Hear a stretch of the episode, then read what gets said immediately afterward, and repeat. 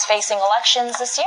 Well, I think the good news is that in terms of election or politics, as you rightly pointed out just now, uh, we're getting more clarity, both yeah. in Indonesia and also in India. And that's always a good thing from uh, investors' perspective.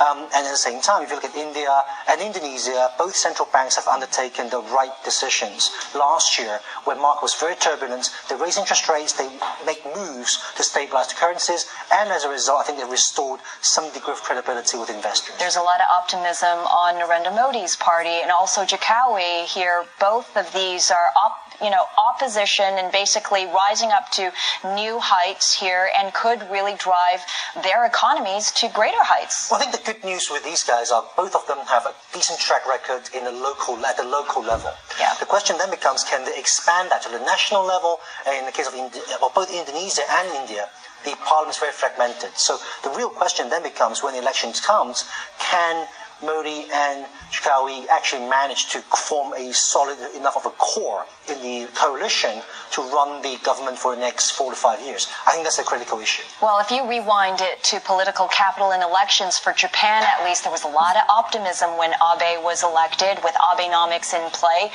year later, after Haruhiko Kuroda sparks the unprecedented stimulus out of Japan, we're nowhere close to 2%.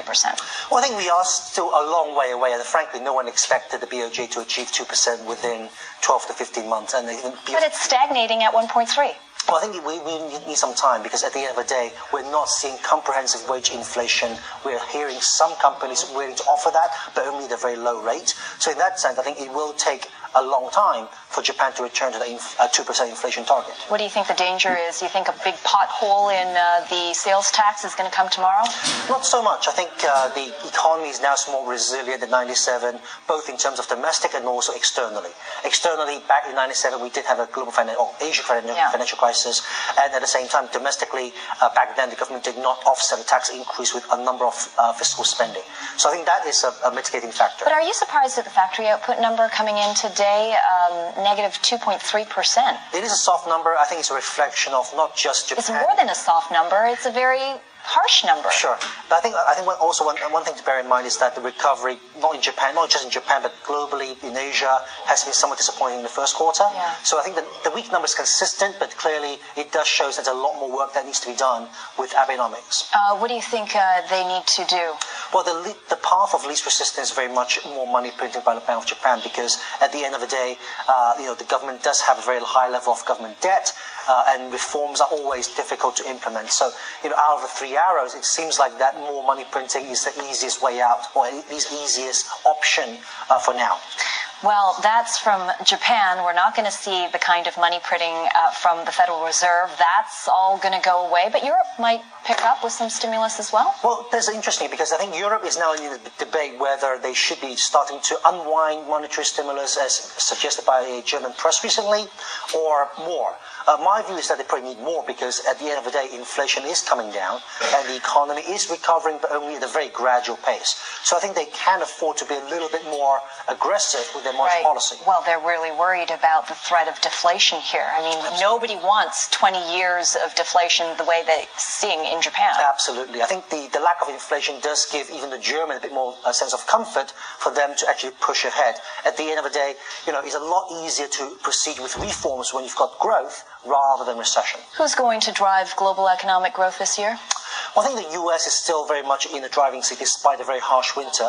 Uh, China, despite a disappointing first quarter, at the end of the day, 7% growth is not bad at all from a global perspective. It is weaker than what we've used to be, uh, but nonetheless, that will still be a huge contributor to global growth. So, what's a good top investment uh, strategy in this environment? Well, unfortunately, our call for equity has not worked out so well in the first quarter, but still, I think that's still the right approach for the rest of this year given the fact that we have a global economic environment gradually uh, recovering, the Fed's clearly in normalizing path in terms of monetary policy where yield is going to rise. Uh, that will make bond a much more difficult investment. I still think equity is the way forward. You're still chasing equity growth. We are, we are. You're not worried about uh, any kind of dip. You still have Crimea. You still have a situation of black swan event out of Russia. And of course, geopolitically, Japan and China they don't necessarily like each other. Sure, I, I, think geopolitics definitely is a, is a worthy uh, area to, to take note. But if you look back, for example, Thailand, Thailand is another market that's done actually quite well in the first quarter,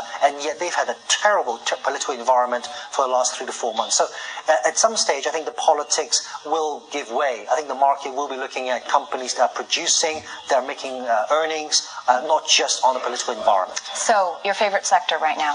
Favorite sector is still very much cyclical, so consumer uh, discretionaries, uh, industrials, uh, even biotechnology, which have gone yeah. through some volatilities. you know, I think selective uh, you know, investment in that space is still worthwhile. All right. Uh, always worthwhile to have you come into our studio, Tai Hui. Uh, JP Morgan Asset Management, thanks for joining us this morning. Up next, on the eve of the sales tax rise, we're going to get the views of one of Japan's most successful businessmen. We're talking about Rakuten's Hiroshi Mikitani. That's when First Up returns.